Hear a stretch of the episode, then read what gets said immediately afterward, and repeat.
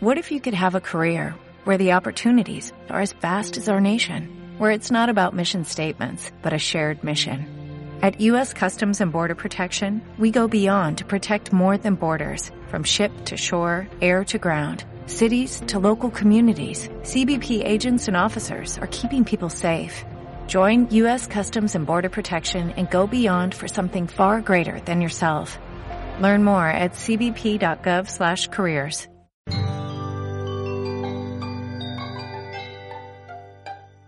Bienvenidos a Tengo una duda desde la Sala Mente en el Parque Explora. Soy Dagnor Aristizábal, médico cardiólogo, director científico del Centro Clínico de Investigación SICOR. Vamos a revisar en esta mañana una serie de preguntas que se hace la audiencia acerca de qué pasa con el corazón y el sistema circulatorio en estos tiempos de restricción y a responder una serie de inquietudes muy importantes para cómo cuidarnos y cómo tener una condición saludable desde el punto de vista de nuestro sistema cardiovascular. Hay una serie de preguntas eh, que tengo aquí que vamos a ir resolviendo una a una. La primera pregunta está relacionada con el problema obvio que tenemos en este momento y es el confinamiento en casa que muchos deben tener y que se está recomendando para personas de mayor edad, cómo cuidar y qué efectos tiene el sedentarismo sobre el sistema cardiovascular. Es importante esta pregunta porque cuando una persona hace una actividad física habitual, desarrolla una serie de competencias y capacidades en su sistema circulatorio, que son muy importantes. Por ejemplo, su frecuencia cardíaca es menor, y esto tiene un efecto importante sobre el funcionamiento del sistema circulatorio. Lo otro, el otro cambio importante es que la presión arterial en las personas que son físicamente activas también es menor y esto ayuda a que la circulación de la sangre sea más fácil y con menos eh, sobrecarga, digamos, o esfuerzo sobre el corazón. Entonces, estos dos efectos iniciales se pueden ir perdiendo cuando hay sedentarismo. El otro aspecto que incide cuando la persona cesa de hacer actividad física es que la ingesta de calorías habitualmente sigue siendo igual y al tener menos actividad física el peso empieza a aumentar. Se espera que habitualmente una persona que suspende en forma abrupta el ejercicio gane aproximadamente unos 500 gramos, eso es medio kilo por semana. Entonces, frente a esta situación donde el sistema cardiovascular va perdiendo sus fortalezas, que son una mejor presión y una frecuencia cardíaca más baja, y empieza el peso a aumentar, aparecen ciertos efectos que no son convenientes y que tienen que ver con algunos cambios metabólicos dentro del sistema circulatorio. Entre esos cambios metabólicos, por ejemplo, aparece que el azúcar es más alto y también los cambios que tienen que ver con lo que se llaman los colesterol. El colesterol eh, malo sube y el colesterol bueno disminuye.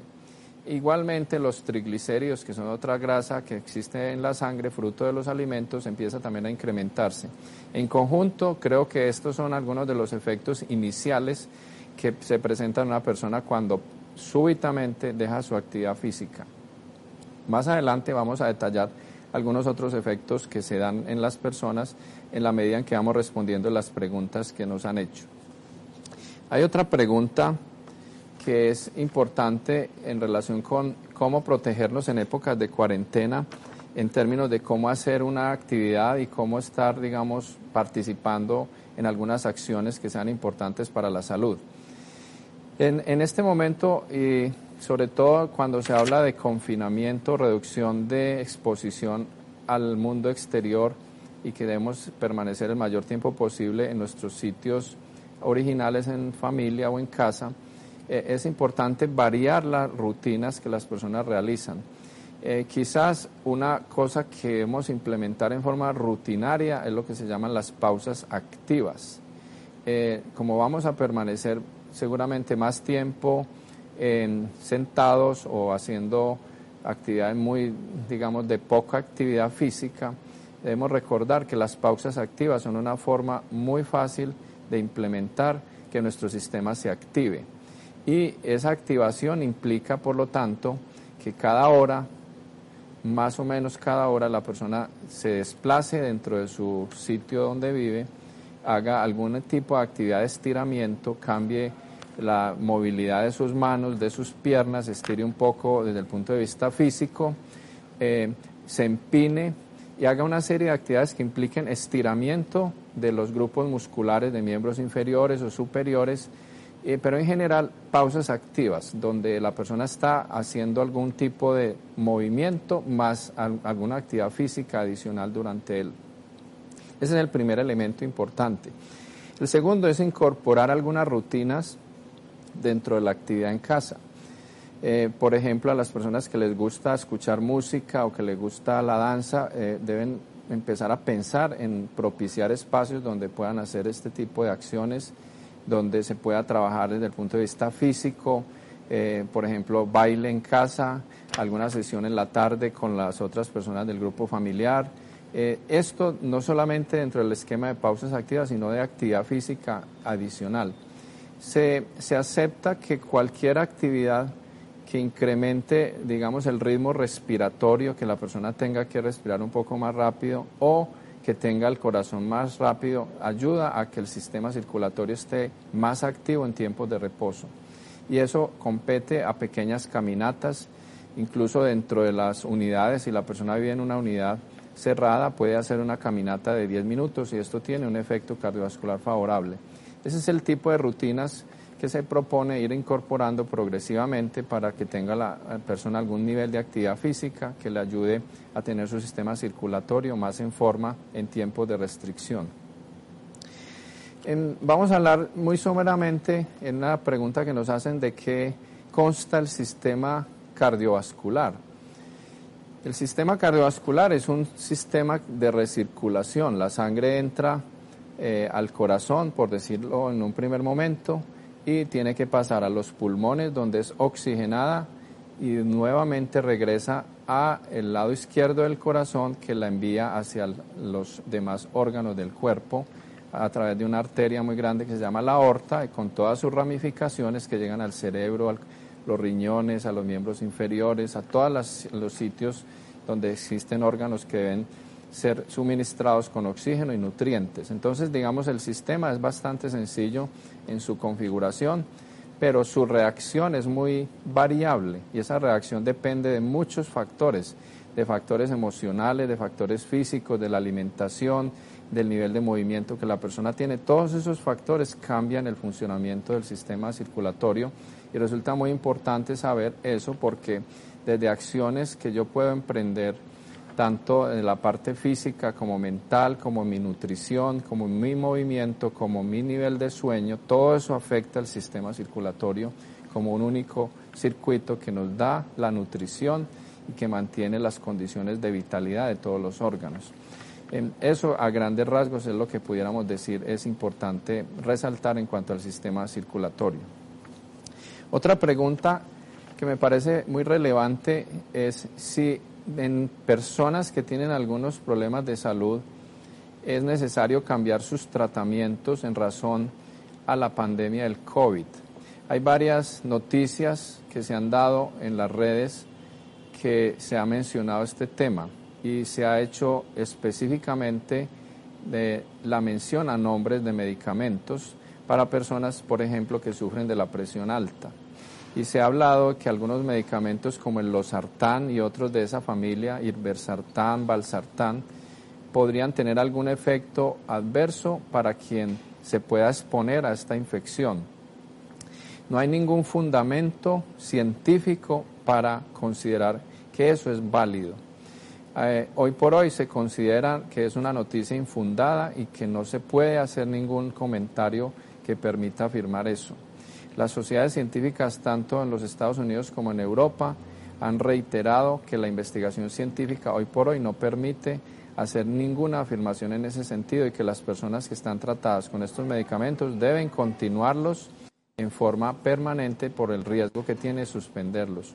De manera que para los, la, la audiencia es muy importante si son personas jóvenes que nos están oyendo que le comuniquen a sus otros parientes que toman estos medicamentos que bajo ninguna circunstancia se deben suspender en razón del riesgo que aparentemente se correría por utilizarlos porque no existe razón científica para eso.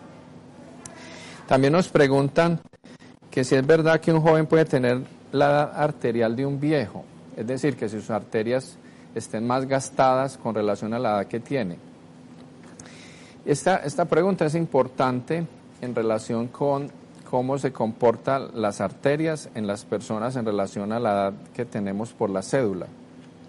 Y es necesario decir que sí existe el escenario en el cual una persona a cierta edad, que llamamos edad cronológica, por la cédula tiene tantos años, pero por sus arterias tiene otros años.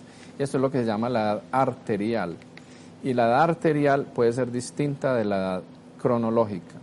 Distinta quiere decir, puede ser mucho más o incluso mucho menos. Las personas que tienen un estilo de vida saludable, que tienen un peso adecuado, que tienen una buena nutrición, que realizan actividad física, que evitan consumos excesivos de algunas sustancias que son dañinas, que no fuman, que tienen en general un estilo de vida que llamamos saludable, en general tienen unas arterias que son más jóvenes que la edad que esa persona tiene.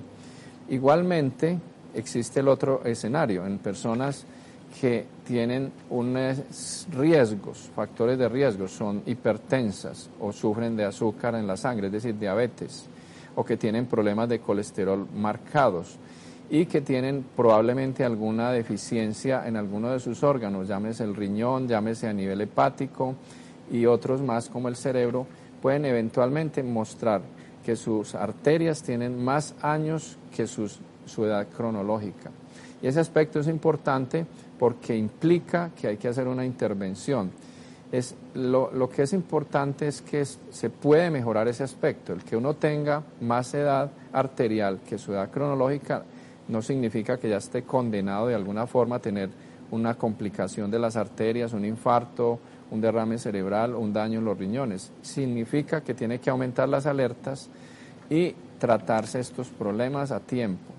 de manera que cada vez vamos a entrar a una era donde cuando voy a una revisión puedo preguntar perfectamente al médico si yo tengo mis arterias de la misma edad que mi edad cronológica o están mayores o están menores.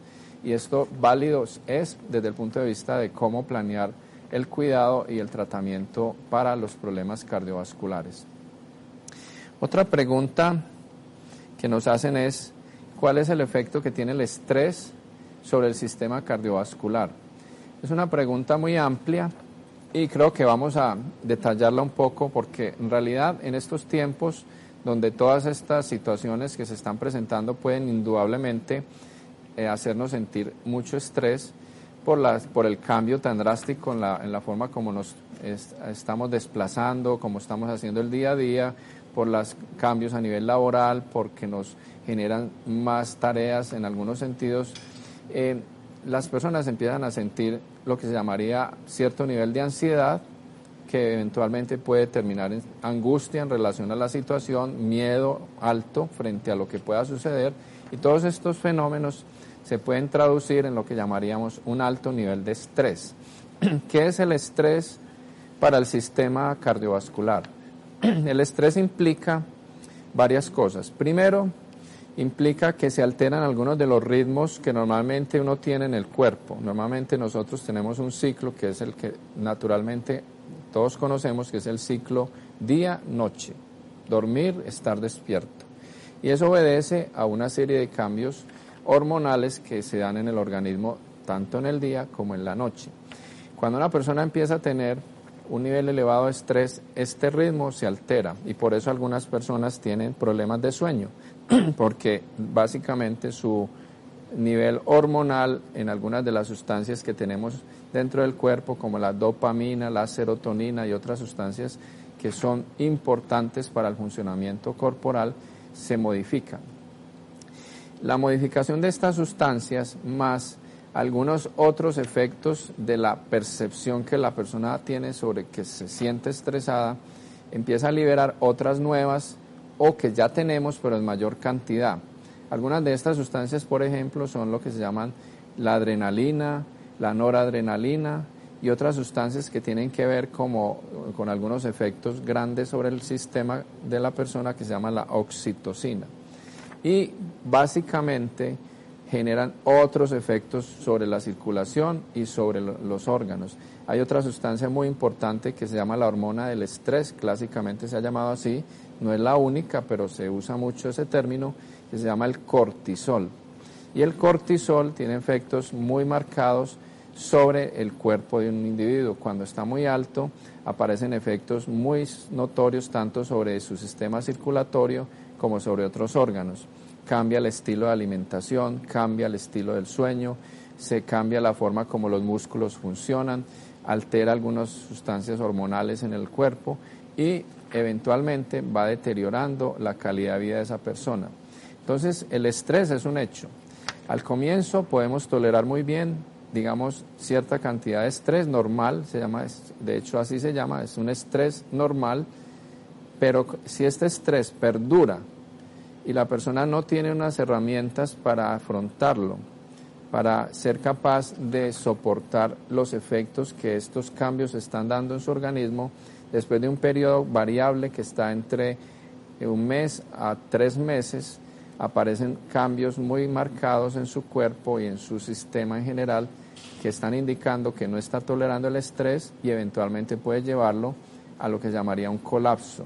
Colapso tiene muchas formas. Puede ser un desmayo, tan simple como un desmayo, tan simple como sentir mareos, sentir taquicardia, sentir pérdida del sueño en forma importante, disminución en el desempeño laboral, incapacidad para concentrarse o hacer algunas tareas, para llevar una vida, digamos, habitual. Y hasta que esa persona realmente tiene un deterioro marcado en su estilo de vida y en cómo vive cada día y sabemos que tiene ya efectos marcados del estrés que terminan a veces en situaciones médicas, que terminan en una consulta o en una hospitalización por efecto de un estrés prolongado. Entonces la, la diferencia grande que tenemos que entender es que tanto nuestro sistema cardiovascular como los otros órganos toleran cierto nivel de estrés un tiempo. Y si no somos capaces de percibirlo o de afrontarlo, con el tiempo estos niveles de estrés generan un desgaste tan marcado que la persona se colapsa. Y eso es lo que llamaríamos, lo que las personas a veces dicen, el burnout, el que se quemó o sencillamente colapsó de tanto estrés. Y en estos tiempos donde estamos percibiendo cambios tan importantes, eh, es importante que las personas lo tengan claro y adopten estrategias para mejorarlo. Preguntan también si se puede salir a hacer actividad física. Eh, tenemos una, un escenario de contingencia que es llamativo porque se han juntado dos hechos. Uno, el problema de la pandemia, pero también el problema ambiental que tenemos. El problema ambiental significa que la calidad del aire no es suficientemente buena para que sea seguro para nosotros desde el punto de vista de hacer esfuerzos físicos altos en el, en el exterior. Y por eso las autoridades de salud han recomendado que acorde con las medidas ambientales y con el monitoreo que se está haciendo día a día con los sensores de calidad de aire, nos guiemos sobre esa información para definir si es permitido, si es prudente salir a trotar o hacer actividad física intensa en el exterior. En los días recientes ha habido un deterioro en la calidad del aire en los sensores y la recomendación es que se debe disminuir o no hacer actividades al aire libre intensas desde el punto de vista de actividad física porque hay un riesgo desde el punto de vista de la calidad del aire sobre la salud de las personas. De manera que es importante decir que nos guiemos por los indicadores de monitoreo de esta condición hasta que lo indiquen que es apropiado salir a hacer actividad física al aire libre, además del hecho que nos han mencionado sobre la restricción de la movilidad por la pandemia. Es un tema complejo, eh, la respuesta no se puede dar en forma inmediata, hay que estar vigilando la evolución de los distintos aspectos que estamos mencionando para saber el día a día cómo lo vamos llevando en esta forma. También nos preguntan si debo comer y beber distinto en épocas del COVID. Eh, esta pregunta me parece también muy fundamental, algunos elementos ya los mencionamos, pero es necesario reforzar que, primero, el, en el reposo los individuos van perdiendo masa muscular y al perder masa muscular se pierde agua corporal. Entonces, una de las primeras cosas que debemos incrementar en tiempos de reposo y de restricción en la movilidad es aumentar el consumo de líquidos corporales, porque hay una pérdida progresiva de este líquido corporal, de agua, agua natural, cuando se está restringido en movilidad. Eh, además de eso, es importante hacer mucho énfasis en el balance nutricional. Las personas en general que se están eh, apropiando para algunas de estas cosas, a veces en forma excesiva, eh, previendo que pueden haber escasez en alimentos, etcétera, generalmente eh, se proveen de alimentos no perecederos. Y los alimentos no perecederos tienen varios inconvenientes. Uno, alta dosis de sal. Dos, alta cantidad de azúcar. Tres, alta cantidad de grasas. Entonces es un estilo de alimentación que no es muy adecuado. Y se debe, por el otro lado, buscar siempre la contraparte, que es fortalecer el consumo de agua, que ya lo mencioné, pero también de frutas y verduras dentro de la alimentación. Eso debe ser fundamental y hay que buscar mantener ese balance entre una alimentación sana que contenga proteínas, hidratos de carbono, algo de grasas y también verduras y frutas. Esa, esa combinación es esencial para mantener una salud cardiovascular y general apropiada. De manera que hay que tener en cuenta esos elementos en estas épocas de restricción. También nos preguntan si es peor el efecto del azúcar o de las grasas. Es una pregunta muy importante, muy necesaria, porque clásicamente se ha dicho que las grasas son malas, que el colesterol, que se tapan las arterias y que hay que evitar las grasas a toda costa. Entonces las personas empiezan a tener una dieta más con dulces o con azúcares, con postres, que igualmente hay que saber reconocer en qué condiciones estamos. Todo extremo es inadecuado. No todas las grasas son malas y algunas grasas son esenciales para nuestro organismo, para la construcción de los tejidos, para la construcción de un, un cerebro sano, para tener un corazón saludable, para tener unos músculos y unas articulaciones elásticas. Todo eso requiere de una nutrición apropiada y algunas de las grasas que llamamos eh, grasas saludables que tienen que ver con los ácidos grasos, que se llaman poliinsaturados, algunos se mencionan en el día a día como el omega, por ejemplo, que se escucha con alguna frecuencia, son saludables. Entonces no se puede asignar el hecho de que comer grasa siempre es malo. Es dependiendo del tipo de consumo que se tenga. En, el otro lado, los azúcares no todos son buenos. Los azúcares tienen varios efectos en el cuerpo que terminan siendo problema. Por ejemplo, el consumo alto de azúcares, además de que gana peso la persona, tiene un efecto metabólico que afecta el azúcar en la sangre, como vienen de azúcares, terminan siendo azúcares elevados en la sangre y predisponen a la aparición de problemas como la diabetes. Hay una, condición de salud que se llama el síndrome metabólico. Síndrome metabólico se presenta en personas que ganan mucho peso, habitualmente por alto consumo de azúcares y ese síndrome metabólico se presenta porque los niveles de insulina en la sangre son muy altos y progresivamente los niveles de azúcar en la sangre también. Con esas dos combinaciones, la persona empieza a tener problemas de salud en un momento donde todavía no los ve muy obvios, pero se saben que están apareciendo, primero porque tiene un peso muy alto y si se mide en la sangre sus niveles de azúcar y sus niveles de insulina se van a encontrar que tienen alguna alteración. Ese síndrome metabólico generalmente avanza a presentar otros problemas, presión alta, diabetes, daño de otros órganos como el riñón, daños cardíacos y todas las complicaciones derivadas de esos efectos. Entonces, en ese sentido, el azúcar no es igualmente conveniente. Siempre una dieta balanceada es lo indicado, como lo he mencionado, donde no predominen ni lo uno ni lo otro y donde en general yo aprenda a leer los contenidos de los alimentos que tienen. Porque algunas cosas se dicen que no son correctas. Por ejemplo, cero calorías no quiere decir cero grasas. Y cero calorías no necesariamente quiere decir saludable. Entonces hay que aprender y es una tarea de las personas motivarse a leer los contenidos de los alimentos para saber exactamente qué es lo que están consumiendo, qué es lo que están comprando y poder tomar decisiones mejores de cómo se nutre una persona en forma balanceada. ¿El sexo reemplaza el ejercicio? Es otra pregunta que hace la audiencia. La actividad sexual es una de las que promueve actividad física, más no es la única y está dentro del grupo de, actividades que los seres humanos emprenden y es otra forma, digamos, de hacer balance de, entre actividad y reposo, pero no es la única forma de reemplazarlo.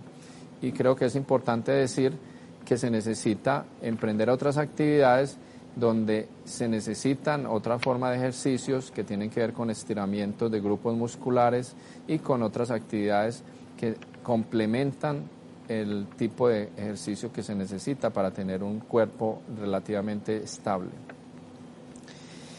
Preguntan que cuál es la presión arterial normal de una persona. Es una pregunta importante que quiero decirles primero que todo que cualquier individuo a su edad adulta en adelante, incluso desde la infancia, debería conocer cuál es su presión arterial. Es un dato como la cédula si sabemos cuál es nuestro número de cédula, debería saber cuál es la presión que yo más, más generalmente tengo o la que me han tomado y si no me la han tomado nunca, saber ese dato cuál es. Entonces, hoy en día es bastante sencillo saber cuál es ese número. Eh, hay que decir entonces que la presión arterial está compuesta de dos valores, un valor alto y un valor bajo. El valor alto se llama la presión arterial sistólica, el valor bajo se llama la presión arterial diastólica. Otros lo llaman el valor máximo y el valor mínimo. Los dos son importantes, no solamente uno de ellos. Y debo conocer cuáles son mis números de presión, cuál es la máxima y cuál es la mínima que yo tengo. Si vamos a hablar de qué es lo normal, el valor normal de una persona es que la máxima esté en 120 milímetros de mercurio o menos y la mínima en 80 o menos. Entonces, cualquier valor por arriba de 120 se considera elevado, no necesariamente significa que estoy enfermo, pero ya significa que me salí del valor normal. Lo mismo si me paso de 80. Hay unos números que ya claramente indican que hay una alteración franca de la presión. Cuando una persona tiene 140 arriba de la máxima y 90 en la mínima ya tiene valores que se consideran altos y se puede hablar de que esa persona es hipertensa.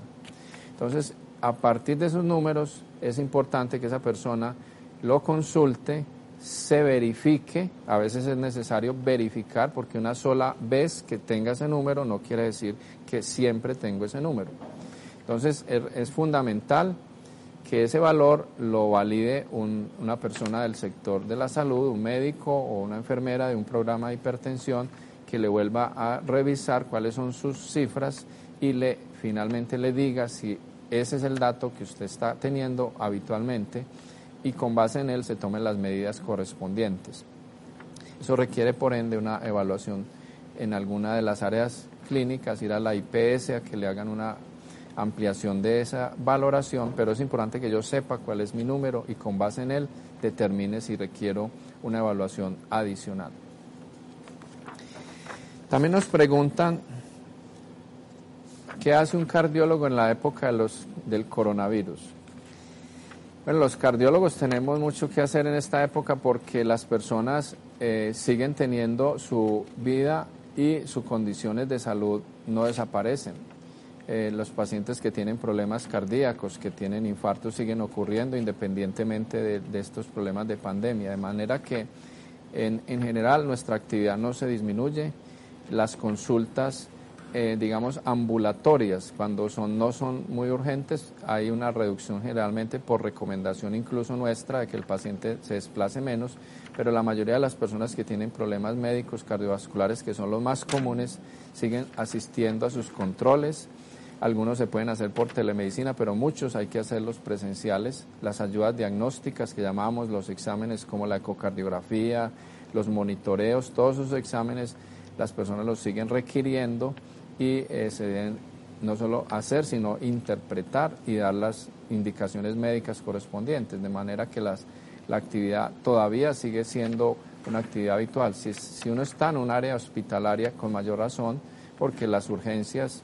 cardiovasculares siguen ocurriendo, los dolores de pecho, las taquicardias, el paciente que se desmaya y otros problemas que son muy del área de la cardiología siguen ocurriendo y es necesario que estemos disponibles para que estas personas sean atendidas aún en estas épocas difíciles. Nos preguntan que acerca de la sangre, eh, ¿qué papel cumple en una infección? Obviamente el sistema cardiovascular se encarga de mover la sangre por todo el cuerpo y que llegue a todos los sitios donde se requiere. Entonces, la sangre es la que tiene todos los elementos que nos permiten tener defensas contra las infecciones como en este caso, pero igualmente llevar a los tejidos nutrientes y mantenerlos, digamos, conservados de cualquier agresión externa.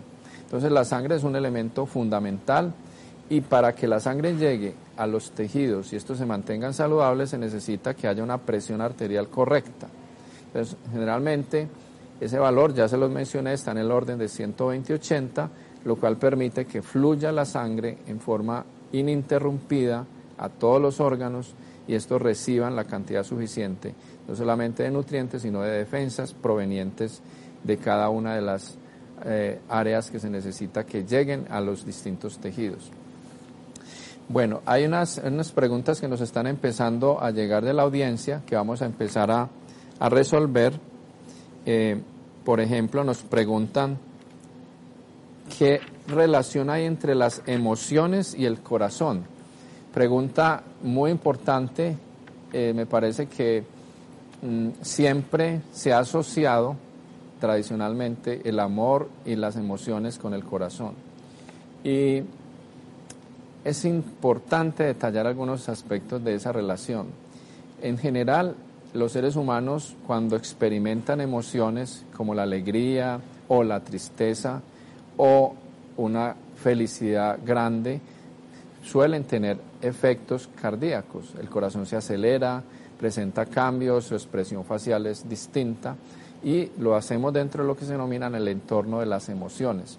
Entonces, indudablemente hay un efecto de las emociones sobre el sistema circulatorio, particularmente sobre el corazón. Esa relación está dada porque hay una conexión entre el cerebro y el corazón permanente, donde estos dos grandes órganos o sistemas se están comunicando. Tanto el corazón envía mensajes al cerebro para que el cerebro organice y responda, pero también el cerebro envía respuestas al corazón para que éste se active. Entonces, sí hay unos efectos muy claros de cómo la emocionalidad incide sobre el corazón. Es importante decir de algunas formas en particular, por ejemplo, eh, algunas personas que se ofuscan, que tienen ira, o lo que llamamos le sacaron la rabia y está furioso. Eso genera también unas reacciones sobre el corazón que son negativas. Esas personas tienen aumento de la frecuencia cardíaca, liberan sustancias peligrosas en la sangre, producen contracción de las arterias e incluso puede terminar en un evento cardíaco. Hay personas que durante una furia grande han presentado un desvanecimiento, un colapso cardíaco, han presentado un infarto, han presentado una arritmia secundaria a los efectos emocionales, en este caso, de la ira sobre el corazón. Entonces, si bien el corazón es un centro desde el punto de vista de la respuesta emocional, siempre lo asociamos con el amor y otras emociones más positivas, también existen respuestas negativas desde el punto de vista de la, de la ira, la furia, otras formas, incluso la depresión, tiene efectos adversos sobre el corazón, aumenta los daños cardíacos, aumenta la coagulación de la sangre, puede aumentar la formación de coágulos y eso ejerce un efecto dañino sobre el corazón. Entonces sí es muy importante la vida emocional y el balance emocional. Quisiera aprovechar ese momento de esa pregunta para lo siguiente. Ya hemos dicho que existe normalmente una comunicación entre el cerebro y el corazón, que es en los dos sentidos, y hay que aprovecharla en sentido positivo. Por ejemplo, la respiración tiene un efecto notorio sobre el balance de las reacciones emocionales que una persona tiene a nivel cardíaco y a nivel mental. Las personas que tienen respiración más lenta generalmente logran un balance a nivel de, ese órgano cardíaco y a nivel de las expresiones emocionales en, en la mente. Entonces siempre promovemos que una persona debe aprender a respirar bien y que cuando está estresada, como hablamos ahora, o cuando tiene, eh, está descompensada o está fuera de sí misma, respire para que se tranquilice o se equilibre. ¿Qué es respirar bien? Respirar bien es que en general la inspiración tome unos tres segundos, retenga un segundo y libere en tres segundos. Puede ser en menos o un poquito más, pero alrededor de tres entrando, uno sostenido, tres saliendo. Eso genera cierto equilibrio si la persona lo hace en forma continua, un minuto, dos minutos, va a notar la diferencia en cómo se siente. Y los promuevo y los invito a la audiencia que lo hagan con alguna regularidad, porque en estas épocas donde el estrés se incrementa es una forma de disminuir la respuesta de estrés y de estabilizar, digamos, el funcionamiento emocional. También nos preguntan que si es verdad que la barriga localizada en ciertos puntos del abdomen es un indicador de cosas distintas dependiendo de dónde se encuentre. También es muy importante porque eh, cuando una persona sube de peso, depende de dónde se ubique la grasa cuando sube de peso. Y en general la obesidad que llamamos abdominal es una obesidad que no es conveniente porque lo que llama la barriga, cuando la persona aumenta la barriga, ese tipo de grasa que se acumula en el abdomen es una grasa que tiende a aumentar todo lo que les mencioné hace un rato sobre el síndrome metabólico, la resistencia a la insulina, los niveles de azúcar más altos, sube la presión arterial, sube los triglicéridos. Entonces, la persona que vemos obesa con mucha barriga, generalmente cuando le medimos sus exámenes nos damos cuenta que tiene todos esos parámetros alterados. Hay otras formas de obesidad que se ubican en los muslos o que se ubican, digamos, en el dorso o en los brazos, que no son tan, digamos, tan claramente relacionados con estas alteraciones. Y sí hay que decir que indudablemente la obesidad que llamamos de la barriga grande tiene unos efectos cardiovasculares, metabólicos, que son muy evidentes y que son ah, generalmente dañinos. También nos preguntan que en el gremio hospitalario eh, se pidió a los gobernantes toque de queda general. Eh, es esta semana trascendental para el contagio. Em, hay que decir que las curvas de desarrollo de las pandemias son curvas que toman tiempo. Eh, la ciudad está en la fase más temprana de ese proceso. Todavía eh, no hemos llegado a la mitad del proceso donde se da el pico de la pandemia. Y todas las medidas que se están tomando de restringir la movilidad, de promover el lavado de manos permanente, de crear cierta distancia social, son muy importantes y seguramente tienen efectos muy favorables sobre esta situación que estamos viviendo. Es claro que todavía estamos apenas en la primera fase de este proceso y los, digamos, los datos de las personas infectadas apenas empiezan a aparecer en, los, en la información, pero tenemos que estar muy vigilantes, extremando las medidas, porque no podemos hablar ni siquiera de que estamos empezando a salir del problema. El problema está en la fase inicial y hay que ser responsables y decir que todavía no tenemos suficiente información para decir cómo va a evolucionar finalmente. En cuanto al llamado de, los, de la medicina de, decretar que haya un toque de queda general, es muy complejo. Y yo creo que eso es una tarea de los gobernantes porque implica cosas muy grandes desde el punto de vista de nosotros como sociedad y como país. Y cada país tiene que decidir en forma propia lo que esto implica para sus ciudadanos. Y no creo que tenga la suficiente competencia para decir si eso es lo más recomendable en este punto, porque hay demasiados elementos que considerar para tomar una decisión de tal naturaleza. Es verdad que el corazón tiene un alfabeto y nos dice cosas. Buena pregunta. El, corazón reacciona en forma innumerable a cosas que pasan en la vida de un ser humano. Y podríamos llamarlo, y así también lo he utilizado ese término, que hay una especie de alfabeto del corazón, es decir, una forma de reaccionar diferente según ciertas condiciones de la persona. Y hemos ido aprendiendo a descifrar cuáles son esas letras, llamémoslas letras, que determinan bajo qué modalidad está reaccionando el corazón y si esa reacción es favorable o es menos favorable o es maravillosamente favorable para un individuo o es altamente desfavorable. Entonces se está trabajando mucho en investigación y en la ciencia para descifrar esas formas de respuesta que llamamos alfabeto, que nos dicen si un individuo desde el punto de vista cardíaco está trabajando sincrónicamente, por ejemplo, o armónicamente con su cerebro, si su salud está intacta o hay alguna indicación que el corazón muestre ciertas falencias desde esas reacciones o ese alfabeto que nos permitan descifrar más temprano lo que puede estar pasando en una persona. Entonces, de alguna manera podríamos decir que sí hay una forma distinta, hay formas de expresión del corazón que llamaríamos una especie de alfabeto que estamos empezando a entender. Otra pregunta que nos hace Carlos Arango es, ¿qué recomendaciones habría para las personas diabéticas o personas con limitaciones físicas?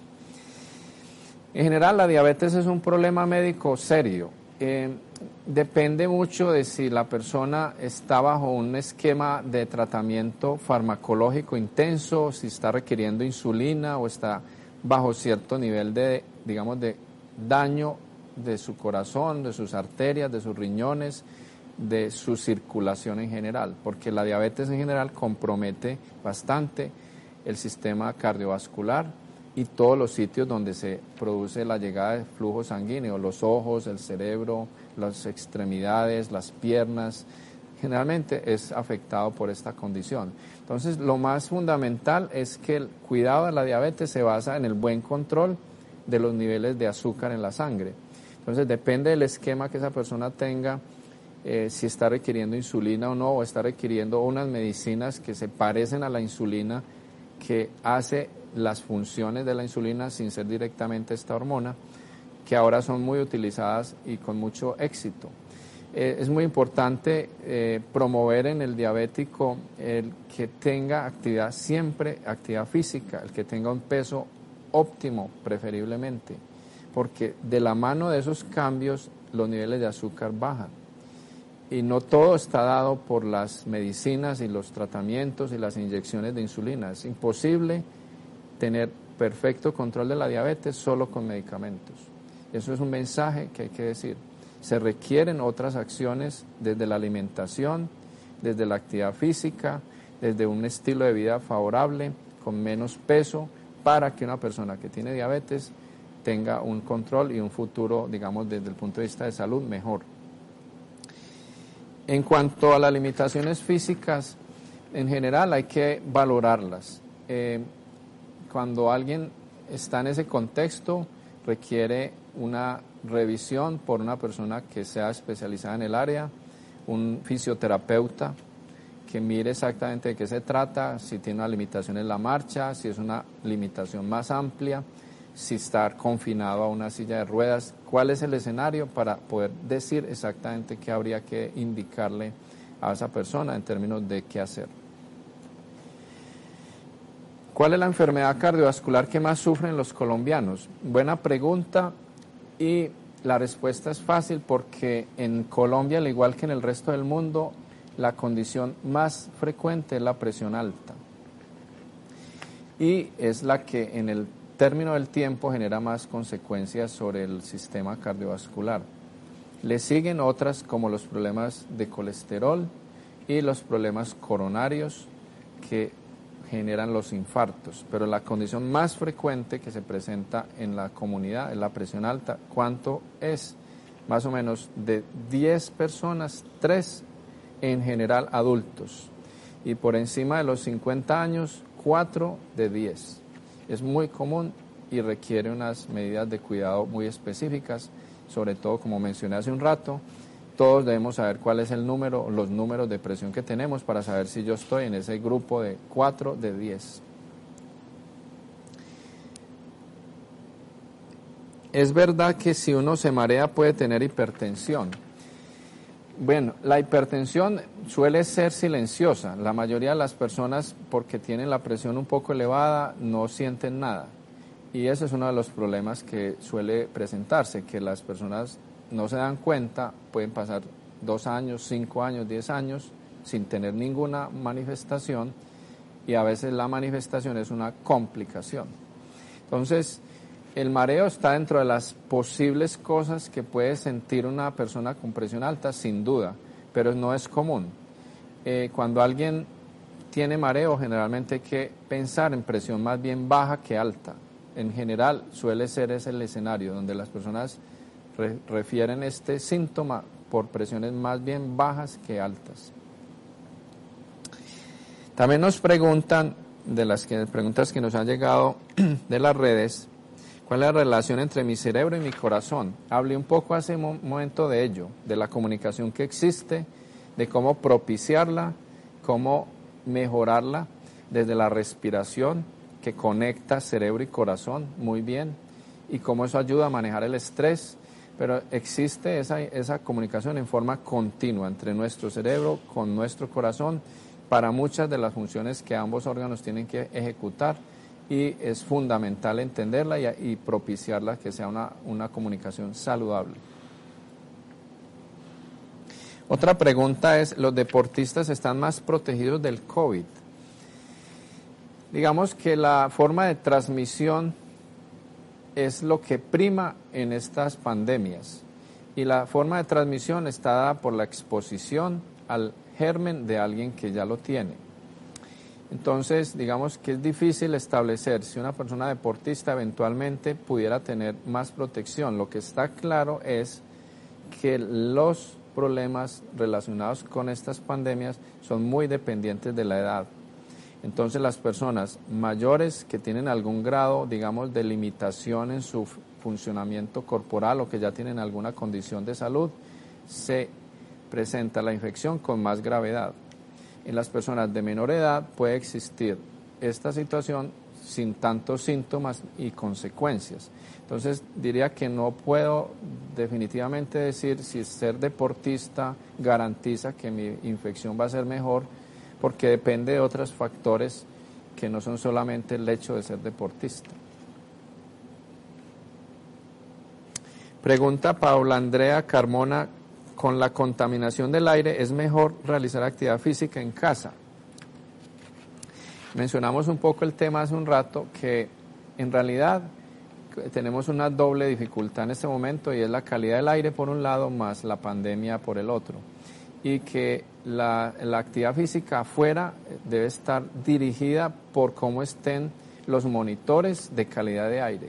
Si la calidad de aire no es suficientemente buena para eh, poderse hacer ejercicio afuera, es mejor hacerlo en su sitio, en la casa o en el parque cerca de la vivienda o directamente en la unidad si se vive en una unidad y evitar salir a espacios abiertos donde la calidad del aire es un factor adverso. Entonces, esa creo que es la explicación básica. Nos preguntan si meditar es bueno para la salud cardiovascular. La meditación es una modalidad de forma de equilibrar el ser humano que se ha promovido desde otras disciplinas y que creo que también contribuye a mejorar la calidad de vida de las personas, porque también tiene un efecto positivo sobre todas esas sustancias que hablé hace un rato que tienen que ver con el estrés. Y las personas que meditan en general logran tener un equilibrio sobre cómo estas sustancias se comportan, cómo es la forma como se liberan y eso disminuye los niveles de estrés en su organismo y las reacciones que este estrés tiene, de manera que la respuesta es sí. Otra pregunta que nos hacen de las redes es, a mi papá le dio un infarto, está en mayor riesgo. El haber tenido un infarto indudablemente aumenta el riesgo de una persona. El riesgo quiere decir el riesgo de tener un nuevo evento de esa naturaleza, o sea, otro infarto posterior, pero también el riesgo de complicaciones. Las complicaciones son varias. En forma muy rápida las voy a mencionar. Una es lo que se llama la insuficiencia cardíaca. Cuando el corazón tiene un infarto, se daña una parte del corazón. Entonces, por decir algo, si el infarto dañó el 40% de todo el músculo cardíaco, esa persona tiene un funcionamiento disminuido del corazón y puede con el tiempo desarrollar lo que se llama una insuficiencia cardíaca. Es una condición médica delicada que debe ser tratada en forma activa por el, cardiólogo o los especialistas que estén a cargo de esa persona y reducir el riesgo de avanzar hacia una falla cardíaca. Y también estas personas presentan otros problemas como son las arritmias, que también son delicadas y que pueden llevar a complicaciones serias. Entonces sí es posible decir que cuando se ha tenido un infarto se tiene más riesgos y esos riesgos hay que identificarlos e intervenirlos porque se sabe que tiene más riesgos, pero hay que decir cuáles y cómo se deben tratar para hacer una neutralización de esos riesgos. Otra pregunta que nos hacen es, ¿tomar una copita de vino con las comidas como hacen los europeos es malo? Eh, buena pregunta porque en general se ha investigado bastante de cuál es el efecto que tiene el vino y otros licores, porque no es solo el caso del vino, sobre el sistema cardiovascular. Se ha encontrado, como manera de decirlo rápidamente, que si una persona toma una copa de vino al día y lo hace en forma habitual, eso tiene un efecto favorable sobre el sistema circulatorio. Eh, no se vale acumularlo. Es decir, si yo no me lo tomo hoy, pero me los tomo los siete del fin de semana, no se vale, porque no tiene efectos favorables como lo tendría hacerlo día a día. Lo segundo es que si bien el consumo de vino es favorable, quien no lo hace no se le puede recomendar, porque el, el alcohol es adictivo y genera otros problemas. Entonces no se puede recomendar una copa de vino para la salud porque hay otras cosas igualmente saludables que no tienen esos problemas. Comer bien, hacer ejercicio, dormir suficiente, tener un peso saludable, es igualmente benéfico como tomar una copa de vino. Y hay que hacer eso primero que esto otro. Si alguien ya lo acostumbra, está bien, pero no recomendación, ni voy a hacer esa recomendación como cardiólogo de que alguien debe tomarse una copa de vino para estar saludable que haga mejor ejercicio, sea muy activo, mejore su sueño, se nutra bien y mantenga su peso. Con esas cuatro cosas en orden, tiene una vida saludable desde el punto de vista cardiovascular. También nos preguntan, ¿es verdad que el huevo no es tan malo como nos han dicho? Otra buena pregunta de la época. El huevo va y viene, como muchas cosas en medicina. Por época se considera que es malo, que no se puede comer nada, que el colesterol es demasiado alto, etc. Por épocas resurge y se encuentra que no es tan negativo como se pensaba. Hoy estamos en un momento en el cual, digamos, se tiene un punto medio. Se considera que dependiendo de la condición de las personas y, digamos, el riesgo que tenga, es permitido consumirlo en mayor o menor grado. Las personas que han tenido problemas cardíacos o infartos, como hablamos hace un momento, tienen una restricción en el consumo de colesterol y el huevo tiene una dosis alta de colesterol, entonces en general se restringe por eso. Las personas que no tienen tantos riesgos, que son más jóvenes, que tienen niveles de colesterol normal o ligeramente elevados, pero que hacen ejercicio, que se nutren bien, que tienen buen peso, tienen menos restricción al respecto. Esa es una medida, digamos, una explicación que es como término medio en quién se puede ser más liberal con el tema, en quién hay que ser más restrictivo y en general eso es lo que se puede recomendar al respecto. Otra pregunta es, ¿qué cosas interesantes permite la tecnología hoy en torno a estas historias de cómo cuidarnos y cómo llevar una vida cardiovascular mejor en tiempos del coronavirus? Yo creo que nos han cambiado un poco las cosas y vamos a cambiar muchas cosas después de esta historia que ya estamos empezando a hacer. Una es que la forma en que trabajamos va a ser distinta. Hoy por hoy el trabajo en casa, el poder hacer teletrabajo, todas estas modalidades se van a ir fortaleciendo.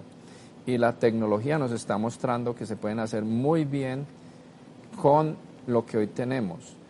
Eh, va a aumentar la comunicación utilizando los canales como las redes, pero esa comunicación a su vez tendrá que ser lo suficientemente buena para que comuniquemos lo que realmente hay que decir, no para que nos distanciemos más desde el punto de vista emocional de los otros. Entonces creo que desde el punto de vista de la forma de trabajo, la forma de hacer algunas de las actividades, las conferencias médicas, por ejemplo, cada vez se hacen más por este tipo de comunicaciones basadas en las redes y la distribución del conocimiento nos lo va a facilitar la tecnología. Nos queda la duda de cómo hacerlo lo suficientemente bien para que como seres humanos mantengamos el contacto y nos comuniquemos desde el punto de vista emocional como se requiere para que en general tengamos una vida emocional saludable. Vamos a ver si hay otras preguntas. ¿Qué es la prediabetes y si puedo revertirla? La prediabetes es un término que se ha utilizado recientemente para hacer referencia a ese momento en el cual la persona tiene un azúcar por encima del valor normal. El valor normal del azúcar en la sangre es 100 miligramos o menos. Cuando uno le hacen eh, un examen de sangre para medir el azúcar, ese valor debe estar por debajo de 100 preferiblemente. Entre más cerquita a 100, ya está uno llegando a un valor que no es conveniente. Si empieza a pasar de 100, ya entró en la zona que llamamos prediabetes. Hay que hacer otras pruebas, pero digamos el primer valor que a uno le genera alerta es que el número le dio por encima de 100, por encima de 100 y menos de 125 porque si le dio 125 o más en ayunas, ya generalmente hay un problema claro de azúcar, pero entre 100 y 125 es la zona de alerta que llamamos prediabetes. No solo lo dice el azúcar, pero en general es el valor que usamos para guiarnos y sospechar ese problema y mandar otras ayudas de exámenes para clarificar ese, ese diagnóstico. También nos preguntan si las infecciones en la boca afectan el corazón la gente se lava mal los dientes y es, propensa a sufrir enfermedades cardiovasculares. O sea, quien se lava mal los dientes, sí, eso es cierto. Las enfermedades de las encías y lo que llama enfermedad periodontal se han estudiado y tiene una relación clara con un fenómeno que se llama la inflamación. Y la inflamación es un precursor de problemas en muchas partes, pero también cardiovasculares. Hay una relación establecida entre la enfermedad periodontal y la inflamación en áreas cardiovasculares, la arteriosclerosis y otras formas de daño arterial que obstruyen las arterias están relacionadas con la presencia de una calidad pobre de, de la higiene oral o la presencia de enfermedad periodontal. Bien, creo que hemos respondido un poco de preguntas. Ya eh, de las redes no nos enviaron más y yo les hablé de un montón de cosas en este rato, de modo que creo que hemos buscado dar claridad a algunas de las inquietudes que se presentan en estos tiempos de restricción desde el punto de vista del sistema cardiovascular. Quiero agradecer a todos la, la presencia en este tiempo y desde aquí, desde la sala Mente Explora, eh, decirles que estoy muy agradecido a todos por su presencia el día de hoy. Muchas gracias.